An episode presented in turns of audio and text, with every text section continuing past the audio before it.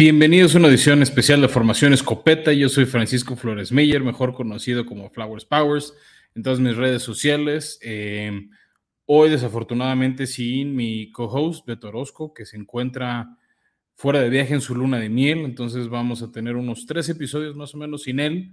Y eh, hoy vamos a tener un invitado especial para hablar de dos equipos del estado de Ohio, pero desafortunadamente, por una emergencia, canceló de último momento pero para no dejarlo sin episodio, me lo va a aventar, pues de modo solo. Eh, no es lo que nos gusta hacer que Información Escopeta, ni en nuestra casa como en Network, si es que nos acompañan en YouTube.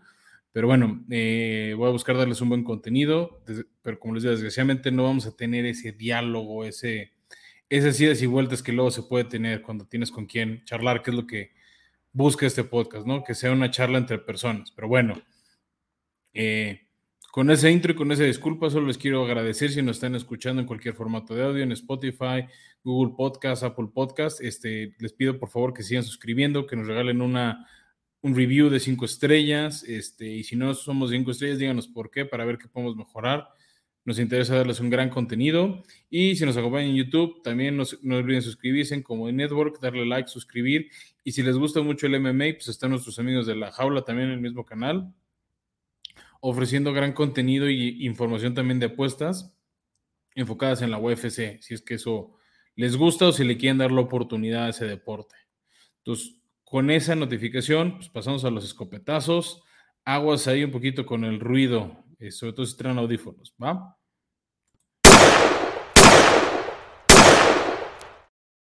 Y bueno, arrancamos los copetazos con una noticia un poquito desfasada para cuando estamos grabando esto, pero bueno, falleció el viernes pasado el legendario corredor Jim Brown, que para muchas personas es considerado como el mejor jugador de todos los tiempos de la NFL o se pelea él con este, algún par de jugadores más, como Joe Montana o como Jerry Rice. La verdad es que la discusión está más entre Brown y Jerry Rice, uno corredor, el otro receptor por lo dominante y lo importante que fueron en sus ligas. La verdad es que Jim Brown no solo es reconocido, no solo fue reconocido por su rol como jugador, también este, su rol como activista y como actor. Eh, si quieren ubicarlo de actor, una de sus mejores películas fue de las primeras que hizo, que se llama The Dirty Dozen, que son un, un grupo, vaya una docena, de criminales de alto riesgo que son reclutados y entrenados por el ejército gringo en la Segunda Guerra Mundial para ir tras nazis. Es buena película y es viejona, es difícil de encontrar, pero bueno, si la encuentran, la recomiendo ampliamente. O si quieren ver algo más moderno, y, lo de moderno, este, sea medias, pero muy relacionado con la NFL, está la gran película Un Domingo Cualquiera, donde sale de coach asistente, el coach principal es Al Pacino, también sale, por ejemplo, Jamie Foxx, Dennis Quaid, eh, Cameron Díaz, y Jim Brown sale como coach asistente eh, con Al Pacino, tiene muchas buenas escenas con él, es para mí es una de las mejores películas en general de fútbol americano junto con Remember the Titans y We Are Marshall. Entonces se las recomiendo mucho. Esa está en la plataforma de HBO Max y tienen acceso a ella. ¿No?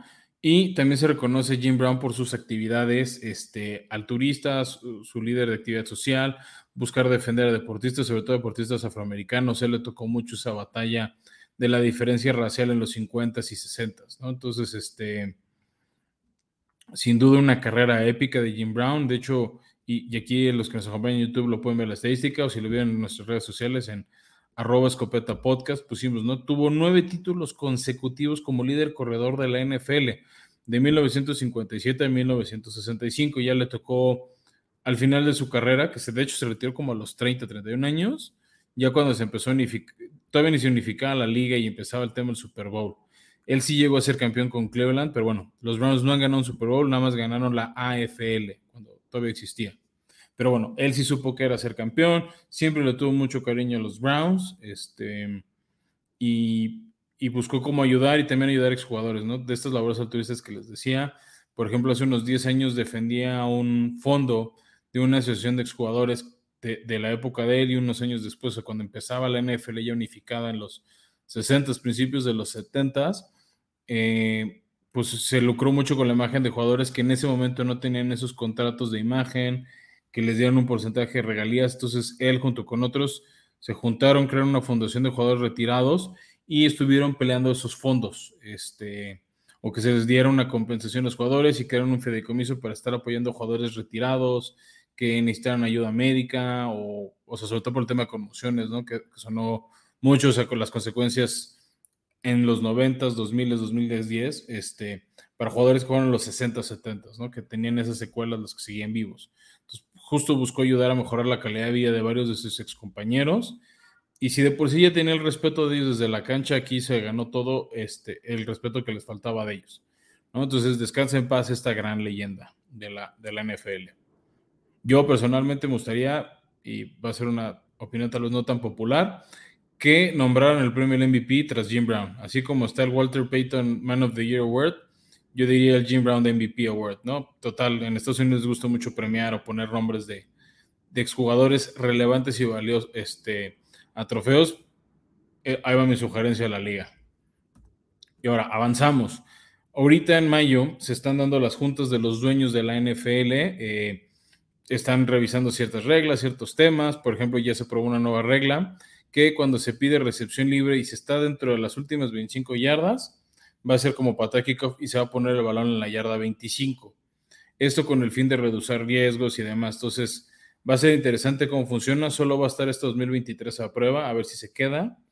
Pero bueno, es una regla interesante en el sentido de que pues, pides recepción libre en la 5 y pues ya no arrancas desde ahí. Entonces va a ser, creo que un poquito más rudo con los pateadores de despeje, el cómo encajonan o cómo tal vez orillan sus patadas pues para evitar eso, ¿no? Una recepción libre y que pues la pusiste en la 1 y aunque pide recepción libre el jugador lo van a mover hacia adelante a la 25.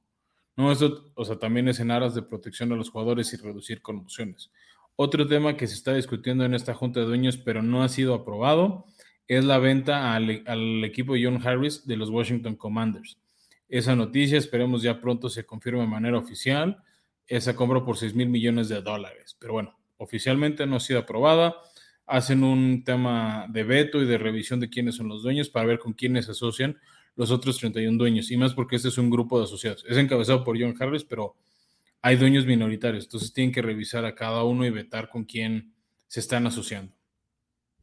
Lo otro que sí se aprobó es la las dos nuevas sedes del draft y la sede del Super Bowl 60. Entonces, con esto ya sabemos dónde van a ser los tres próximos Super Bowls. Ya les habíamos dicho, ¿no? El esta temporada 2023 va a ser en el Allegiant Stadium de Las Vegas, mejor conocido como la Estrella Negra. Eso va a ser el 11 de febrero. Y ya se había dicho que va a ser el Super Bowl 59 en el Caesar Superdome de Nueva Orleans. Originalmente, en 2024 iba a ser Nueva Orleans y en 2025 iba a ser en Las Vegas, pero se junta el Super Bowl con el Mardi Gras. Entonces iba a ser un caos logístico y de seguridad en la ciudad de Nueva Orleans. Entonces hicieron un switch de años y quedaba vacante la sede para el Super Bowl 60, que va a regresar 10 años después al Levi Stadium en Santa Clarita, California, sede de los San Francisco 49ers. Entonces está chistoso que les tocó el 50 y ahora les toca el 60, así como número cerrado. Y se confirmaron las sedes para los drafts 2024 y 2025.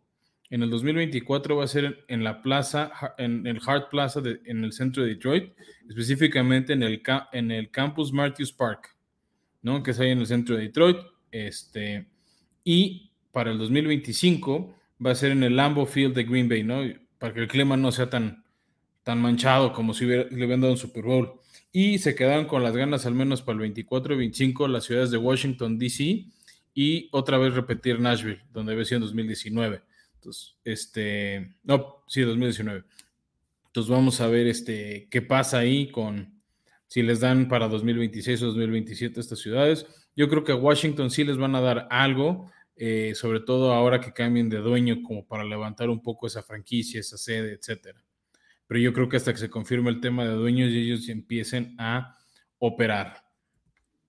¿No? Y cerramos nuestra sección de escopetazos con dos noticias del oeste de la americana. La primera es que el corredor Austin Eckler le da paz a su equipo y a sus fans, eh, extendiendo llegando a un acuerdo para extender su contrato y cuidar sus bonos con los Chargers. Eh, eso consiste en unos bonos muy alcanzables, no los especificaron, por 1.75 millones de dólares. Con esto, Eckler va a estar ganando 8 millones de dólares al año y ya suena que está más en paz y listo para seguirla rompiendo con los Chargers. Entonces, esto también es buena noticia para dueños de fantasy que quieran tener este corredor tan explosivo y, este, y garantía seguro en su fantasy. Y la otra que sorprendió un poco más ahora que arrancaron los campos de entrenamiento es que los Denver Broncos le dieron las gracias a su pateador Brandon McManus después de nueve años con la franquicia. La esta a mí sí me sorprendió porque era un pateador seguro, bastante consistente, pero algo no le gustó a Sean Payton. Y McManus era el único bronco que quedaba de ese Super Bowl número 50. Era el último campeón que les quedaba en las filas del equipo y pues ya le dieron crank. Yo creo que no le va a faltar equipo, la verdad es bastante bueno. Este, personalmente me gustan mis titanes ahora que no tenemos pateador, pero así como ellos hay varios equipos que no tienen pateador, entonces este, yo creo que pronto vamos a estar anunciando ahora en dónde cayó McManus, ¿no? Entonces estén atentos en las redes sociales o en algunos de los próximos episodios estaremos dando esa actualización. Y bueno, con eso eh, cerramos los escopetazos y vamos a pasar a hablar de dos equipos del norte de la americana, la famosa división Moretón, y son dos equipos del mismo estado, el estado de Ohio, con colores muy similares, principalmente el naranja, por un pleito entre ellos, pero uno es un gran, gran aspirante, para mí es uno de los gallos a volver a buscar el Super Bowl por el el campeonato en el Super Bowl por medio de la americana. Y el otro es un equipo, pues más o menos en ascenso con decisiones cuestionables que ahora se las estaré platicando y espero me regalen sus respuestas, sus opiniones vía redes sociales o dejando su comentario si es que nos están acompañando en YouTube. Ya saben, aquí abajito en la barrita pueden dejarlo y podemos ahí seguir interactuando. O también aquí en arroba flowerspowers es mi cuenta de Twitter entonces también ahí podemos este, seguir la discusión. ahora con eso pasamos a la siguiente, a la cobertura especial de los Cincinnati Bengals y los Cleveland Browns. In tight coverage. Y bueno, arrancamos con el equipo de Cincinnati, que hace dos años llegó al Super Bowl y se quedaron bastante cerca de ganarle a los Rams, ese Super Bowl 56. Y el año pasado se quedaron en la final de conferencia donde dieron un gran partido, en mi opinión, contra Kansas City, pero bueno, les faltó por ahí, como dicen, un peso para el kilo este, y confirmar esa victoria. Pero bueno, hablemos un poco de primero quién llegó, quién se fue en temas de agencia libre esta franquicia. Una de las recepciones más importantes es la de tackle izquierdo. Llegó Orlando Brown de los Chiefs, uno de los mejores tackles y líneas ofensivos de toda la NFL a cuidar el lado ciego de Joe Burrow. Una, un reclamo importante, no solo de la afición de los Bengals, sino de toda la afición que disfrutamos la NFL, porque no había quien protegiera a este jugador y corrían el riesgo de otra lesión como en su temporada de novato. ¿No? Sigue habiendo para mí un poco de dudas en su línea ofensiva, en temas de backups y qué va a pasar, sobre todo la. Collins que se lastimó el ligamento cruzado y es el tackle derecho, a ver si puede regresar al 100. Entonces, eh, hay mis dudas de ese tema. Otro que llegó y a cubrir una baja importante es el safety Nick Scott de los Rams, este, que va a cubrir ahorita unas bajas que les voy a contar. Lograron retener al, linebacker Jermaine Pratt. Esa era una. Eso hubiese sido otra baja muy dolorosa para los Bengals, pero bueno, ahí más o menos compensaron. Y llegó de Cardenales como un tema de rotación el guardia Cody Ford. Él realmente no lo van a oír mucho ni lo van a ver mucho, pero es un tema de rotación para cuidar lesiones. Él puede jugar de guardia izquierdo o derecho. Entonces, con eso, pues tienen un poco de banca y refresco eh, el equipo de Cincinnati en la ofensiva. En las bajas hablemos, la verdad es que las cuatro a mí se me hacen muy sensibles en temas de calidad por los reemplazos que llegaron a este equipo. Arrancamos con la que es más fuerte, el safety Jesse Bates, que se fue a los Falcons, ya lo habíamos hablado en nuestro episodio anterior. Para mí es un gran jugador, es un gran safety y es una baja no sensible, sino muy sensible para, para los Bengals. Otra baja importante es el, el, safety fuerte Von Bell, que se fue a los Panteras de Carolina. También baja, pues dolorosa, baja que, va a resentir este, de manera gacha el equipo de, de, los Bengals. Y del lado ofensivo, se les fue Hayden Hurst, este tight end, que, me, o sea, llegó el año pasado como que no se acomodó, no funcionó bien había estado, o al menos no funcionó también como en Atlanta, ¿no? Que es donde había empezado a, construir su marca, a hacer un poco su nombre. Y bueno, se fue a Carolina. Y por último, la baja para mí, otra baja sensible en temas de rotación es el corredor Samaji Perry, ¿no? Se van a quedar con, con Joe Mixon. Él era el suplente y cuando entraba lo hacía bien, ¿no? Complementaba un buen backfield y bueno, se fue a los Broncos que el año pasado sí fue un desastre el, backfield del equipo de Denver. Entonces, aquí es más bien quién va a ser el segundo corredor de los, de los Bengals o qué pasa si Joe Mixon selecciona quién va a tomar ese rol estelar para balancear esa potente ofensiva aérea. Y bueno, eso fue en agencia libre. En el draft, ¿cómo les fue a, los Bengals? Em, estuvo interesante cuando les tocaba eh, tomar al final de la primera ronda, tenían por ahí el pick 29, eh, 30. O sea, realmente, este, en términos reales era el número 30, pero porque le quitaron a Miami, acabó siendo el 29. Todo el mundo, o mucha gente, me incluyo, esperábamos que tomaran un ala cerrada. ¿No? Se hablaba de varios talentos, ya se había ido Dalton Kincaid a Buffalo, pero bueno, quedaban este, algunas otras opciones y decidieron no hacerlo, creen que con lo que tienen bastaba y decidieron irse por Miles Murphy, eh, este Edge de la Universidad de Clemson. Eh, a mi gusto bastante interesante lo, lo que buscaron hacer. Eh, agarraron por ahí esquineros, otro safety, Jordan Battle, que va a entrar directo a la rotación este, de, de, safety, sobre todo por las bajas que les decía de Bombell y de JC Bates, un par de receptores y en la quinta ronda agarraron un corredor Chase Brown que también suena que va a entrar en ese rol de rotación detrás de Joe Mixon, ¿no? Como segundo o tercer corredor. Este, y ya más, más adelante pues son posiciones más de rotación, este, otro receptor, un pateador de despejes que ese probablemente igual se queda y este, un esquinero al final. Entonces, en temas de calificaciones, como vemos, pues sí, tenían una necesidad importante de esquinero. De safety, pues sentimos que la están cubriendo, pero y, y de corredor también es como, eh, pero o sea, tienen al menos los suficientes cuerpos, ¿no? El tema es, pues sí, si seleccionan ciertos titulares, se nota una baja. Donde sí les pusimos como tachecito, semáforo rojo, es en ala cerrada. No creemos que tienen suficiente talento. O sea, su opción número uno ahorita es Irv Smith, el ex vikingo de Minnesota. En línea ofensiva, sentimos que están flojos en temas de banca. O sea, su, titular, su línea ofensiva titular la tienen, pero si les pasa como a finales del año pasado y sufren lesiones, no vemos suficiente talento, ni Beto ni yo, para, para cubrir esas bajas y lo mismo en línea defensiva. Aunque con la llegada de Miles Murphy, como que tapan un poco o parchan un poco algo que creo que podrían beneficiarse con más rotación. Y más por el esquema ellos de generar mucha presión desde la línea y, y dejar, por así decir, descuidada, desatendida su defensiva secundaria.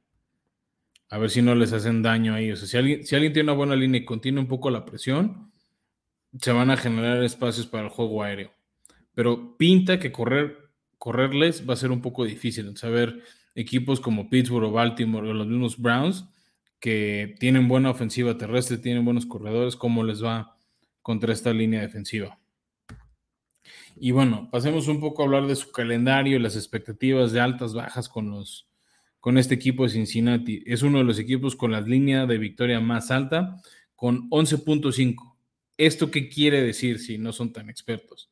Que para ustedes, si ustedes cobran a las altas, Cincinnati necesita 11 victorias y un empate o 12 victorias. Seamos sinceros, es más probable una, victoria que, que, por ahí hay empates. Entonces, necesitamos que, si queremos apostar a las altas, necesitamos que los Bengals consigan 12 victorias.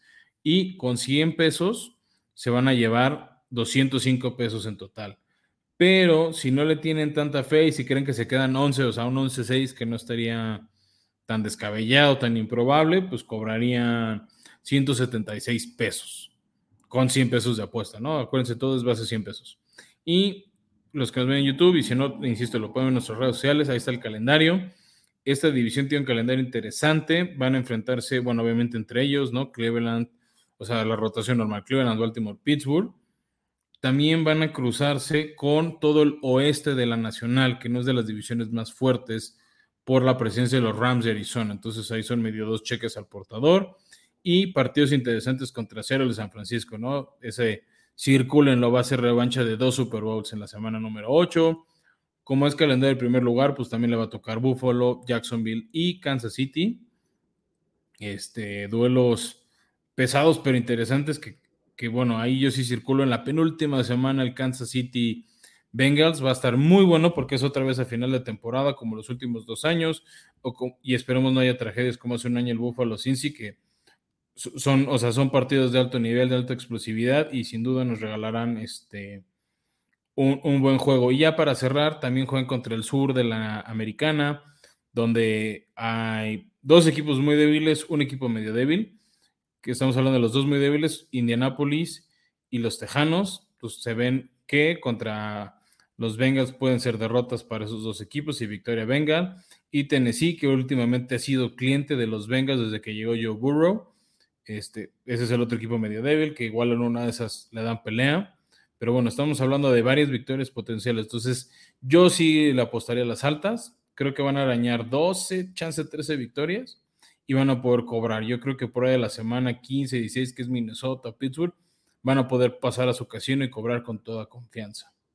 Y bueno, ese es uno de los dos equipos de Ohio. Ahora hablemos del otro equipo, que últimamente no ha sido de, que tenía un lugar especial para mí, pero ha ido perdiendo eso el equipo de Cleveland por la llegada desde la llegada de Sean Watson, ¿no? Por toda esa polémica. Pero bueno, hablemos un poco primero de quiénes llegaron a esta franquicia.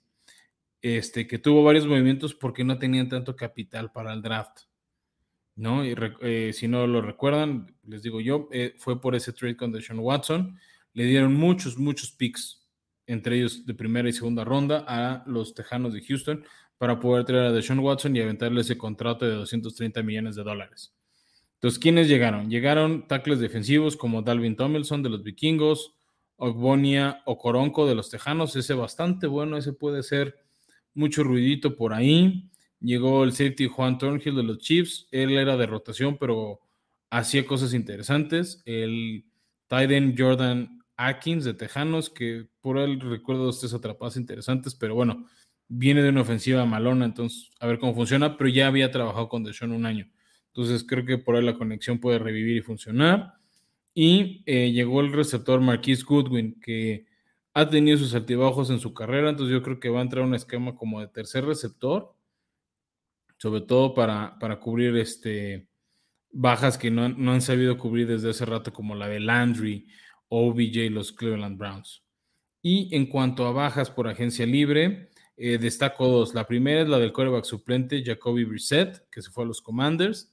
Ahí trajeron de regreso, este, hay unas opciones para tercer, segundo tercer coreback, pero bueno, sabemos que este es el show de Deshaun Watson y esperan esté sano y listo para jugar 17 partidos a un alto nivel. ¿no? Y la otra baja sensible para mí es la de Chase Winovich, el defensive end que se fue a los Tejanos. Ahí también es un tema un poco de presupuesto, no le podían pagar a todo el mundo después de lo que le están pagando de Sean, así que eh, es con lo que se quedaron. Otras bajas, pues el corredor Dearness Johnson, que era su tercer corredor, Karim Hunt, oficialmente no es baja, pero ahorita no tiene contrato con ellos, yo creo que se va a acabar quedando justo detrás de Nick Chop hasta ahorita no ha conseguido contrato en otro lado, entonces yo creo que ahorita que ya están los campos de entrenamiento y que vienen los campos obligatorios en junio, va, va a renovar y se va a quedar en Cleveland por lo menos un año más. Y bueno, ¿qué pasó en el draft de Cleveland Browns? Pues tenían algunas bajas importantes, pero como se los mencioné, no tenían tantos picks. ¿no? No tenían picks de primera ni segunda ni de, ni de séptima ronda. Entonces, pues tenían que ver qué hacían con lo que tenían. Entonces, en la ronda 3 agarraron un receptor Cedric Tillman. Esto está, creo que es un buen complemento para el cuerpo de receptores que ya tiene eh, Cleveland. Eh, un cuate rápido que creo que se puede adaptar al estilo de Sean de manera exitosa y va a ser el tercero ahí detrás de Donovan Peoples Jones. Luego en la cuarta ronda, pues tackle ofensivo, un edge ahí para generar rotación en las líneas ofensiva y defensiva. Agarraron un tercer coreba que va a ser Dorian Thompson, este, Robinson, bueno, Thompson Robinson ahí tiene apellido compuesto el muchacho y un poco más de, este, de cuerpos a sus esquineros de su línea ofensiva. ¿no?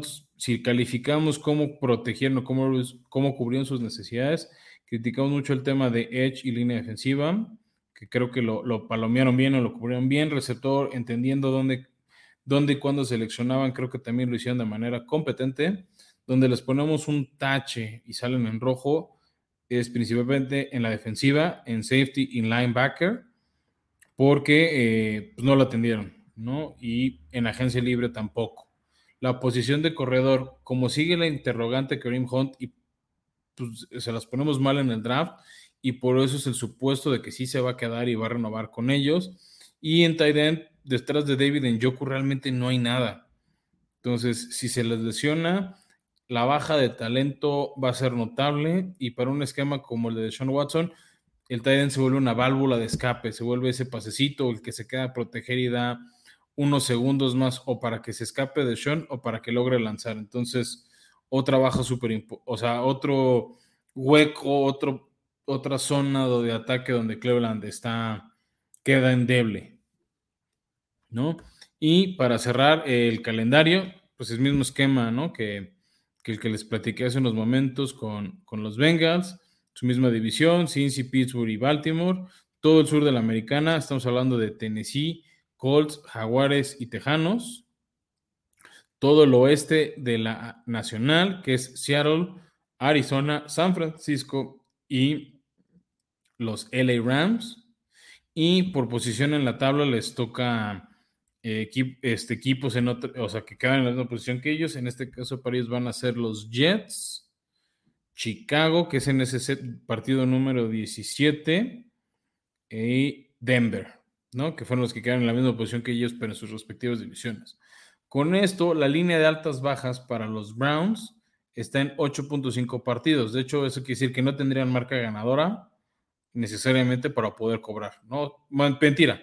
Sí, necesitarían llegar a 9.8 para poder cobrar las altas, que las altas están ligeramente castigadas con 100 pesos, solo se llevarían 155. La línea está en menos 182.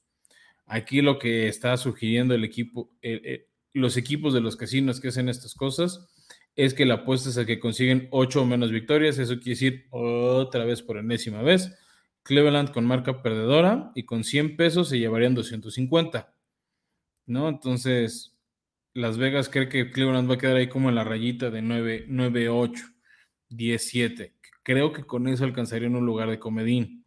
El calendario, y así repasando rápido, a ver, victorias potenciales de es Pittsburgh 1, Tennessee 2, Baltimore de local tal vez sí 3, San Francisco no, Indianapolis chances sí 5, Seattle no, Arizona, perdón, Arizona la 5, eh, Baltimore de visita no, Pittsburgh puede que, que no, Denver eh, no creo, LA Rams sí, van 7, Jacksonville la ve difícil no, Chicago puede ser que sí, ahí van 8 y Houston 9. Híjole, pues va a estar cardíaca.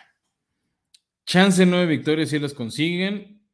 Este, es un poquito de push, pero bueno, ahí está. Si llegan, pues con 100 pesos se van a llevar 155. Pues bueno, sus 100 y 55 pesos extra, no está tan terrible.